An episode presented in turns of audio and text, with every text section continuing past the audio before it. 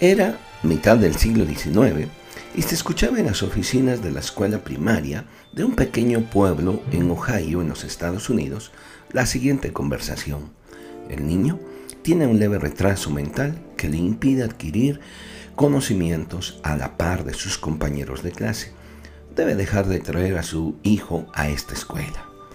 A la mujer no pareció afectarle mucho la sentencia de la maestra, pero se encargó de transmitirle a su hijo que él no poseía ningún retraso y que Dios, en quien confiaba fielmente desde su juventud, no le había dado la vida para avergonzarlo, sino para ser un hombre de éxito. Qué lejos quedaba en el recuerdo del niño las palabras de su maestra. Todo parecía conducirse sobre ruedas hasta que un día se encontró con un gran obstáculo su mayor proyecto se estaba desvaneciendo ante sus ojos. Había buscado incansablemente la forma de construir un filamento capaz de generar una luz incandescente, pero que al mismo tiempo resistía la fuerza de la energía que lo encendía. El inventor y sus colaboradores se encontraban desesperanzados. Luego de tres años de intenso trabajo, uno de ellos le dijo, Tomás abandona este proyecto.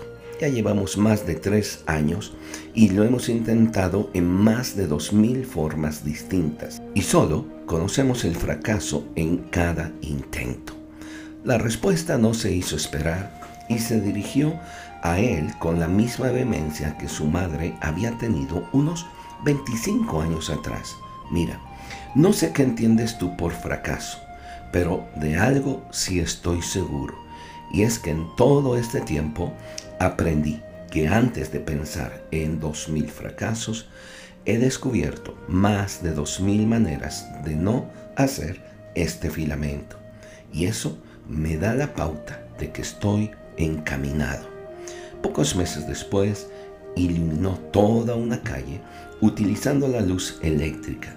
Su nombre, Tomás Alba Edison una persona que entendió la manera de vivir de gloria en gloria y que pudo ver, aún en las tormentas más fuertes, el pequeño sendero que lo llevaría al éxito.